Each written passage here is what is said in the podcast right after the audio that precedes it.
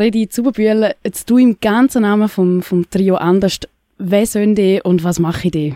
Ja, das Trio Anders, da gibt es seit 20 Jahren. Im nächsten Frühling haben wir es 20-jährig.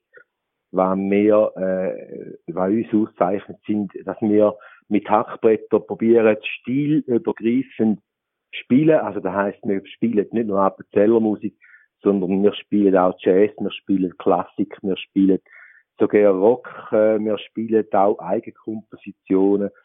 Wir probieren immer ganz, ganz viel Kontrast zu machen an unseren Konzerten, dass äh, das halt spannend bleibt und dass man sieht, was man mit den Hackbrettern alles kann machen kann. Jetzt von einer schon mal eine kleine gelost und das hat für mich schon fast so ein bisschen orientalisch tönt. Wie willst du den Musikstil oder das Genre beschreiben von euch? Ja, ich glaube, das Genre vom, vom Orientalischen, da hat natürlich auch ein bisschen einen Bezug äh, von der Geschichte von unserem Instrument, weil der Urvater vom Hackbrett stammt eigentlich aus Persien mit dem persischen Sanduhr und da inspiriert uns natürlich auch manchmal ein bisschen auf die Wurzeln zurückzugehen. Und ich habe das Gefühl, viele verbinden das Hackbrett mit, mit Appenzell, eben mit der, wie du gesagt hast, mit dieser typischen Appenzeller Musik. Was hebt euch von dem ab? Wieso nicht nur Appenzeller Musik? Ich glaube, die Appenzeller Musik äh, schätzen wir natürlich sehr. Wir sind äh, auch mit dieser Appenzeller Musik aufgewachsen, haben früher noch ganz viel auch die Musik gespielt. Und wo wir uns dann vor 20 Jahren kennengelernt haben, haben wir gefunden, wir würden gerne auch etwas anderes machen mit den Instrumenten. Und so ist auch der Name anders eigentlich entstanden. Aus, aus dem Gedanken raus.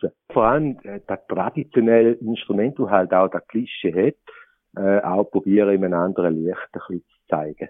Die Appenzellentracht, die fehlt aber nicht einmal bei den Konzerten. Äh, bei mir nicht. Also, meine Angelegt ist eine Appenzellertracht, also Appenzeller. Ich bin wirklich ein Appenzeller vorne ab und hinten ab. Und Andrea, äh, sie hat eine Art Zigeunertracht an und das entspricht auch ihrem Temperament, weil sie äh, wirklich sehr viel Temperament hat. Und der Raphael, unser Bassist, der Raphael Bietenhader, er ist der Klassiker, er hat 14 Jahre im Symphonieorchester gespielt in äh, Malaysia. Und er kommt dann so, so fast ein bisschen geschallt schon. Und das ist eben auch so ein bisschen der Kontrast, den wir ausdrücken. Das machen wir auch mit den Kleidern. Jetzt habe ich irgendwo gelesen, dass ihr beschrieben werdet wie quasi ein Reisebüro. Also, dass ihr mit eurer Musik mitnehmt auf eine Reise. Wie kann ich mir das vorstellen? Ja, das stimmt. Wir können eigentlich wirklich ein bisschen in andere Länder reisen, quasi CO2-frei, oder? Und da machen wir natürlich mit unseren Klängen. Wenn man jetzt bei uns äh, an ein Konzert kommt, dann kann es durchaus sein, dass wir mit einem Zweierli anfangen und mit Piazzolla aufhören. Oder das heisst, wir machen eine Reise vom Appenzellerland auf Südamerika oder wir machen eine Reise vom Appenzellerland äh, auf Griechenland oder umgekehrt. Und das ist ein bisschen unsere Spezialität, in dem, dass wir eben immer äh, ein paar Überraschungen einbauen. Und was erwartet ähm, Gäste morgen, wenn sie an der Kulturnacht können? Was für eine Reise kann man sich da ausmalen? da haben wir sicher mal so ein bisschen unsere anders typischen Sachen, die wir spielen.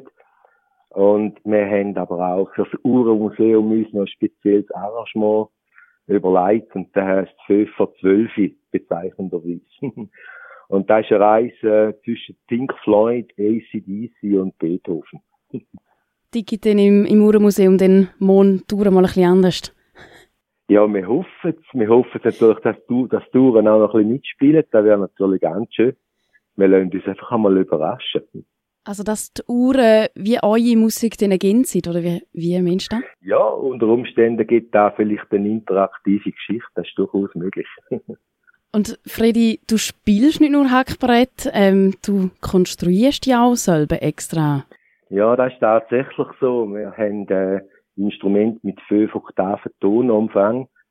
Die Appenzeller Hackbretter sind nach wie vor Appenzeller Hackbretter mit der typischen Stimmung.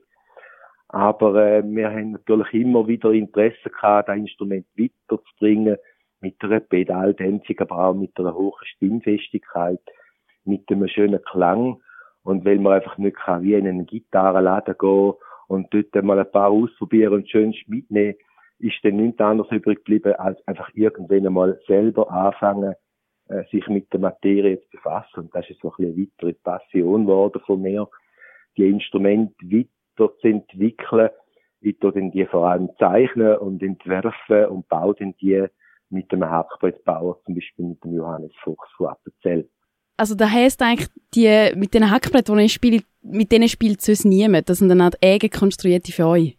Ja, wir haben die für uns mal, mal äh, entwickelt und nach unseren, nach unseren Vorstellungen, mittlerweile hat es aber mehrere Hackbrettler und Hackbrettlerinnen, die auch diese Instrumente spielen.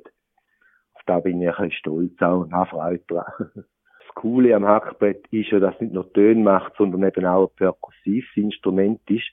Und ich sage immer so, in der Streichmusik ist das Hackbrett auch äh, Schlagzeug von der Streichmusik, weil es eben nicht nur Töne macht, sondern eben auch viel Rhythmus drin hat.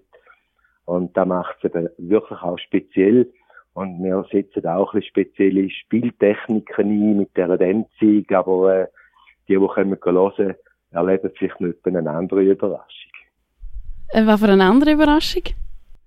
Ja, man kann das Hackbrett einfach äh, vielseitig spielen. Man kann es äh, zupfen, man kann es schlagen, man kann es krebeln mit den Seiten, man kann es auch sogar blusen, wenn man ein bisschen sich getraut. Also auch ein paar Sachen, wo man auf dem Appenzeller Hackbrett so normalerweise eher nicht macht. Anders halt.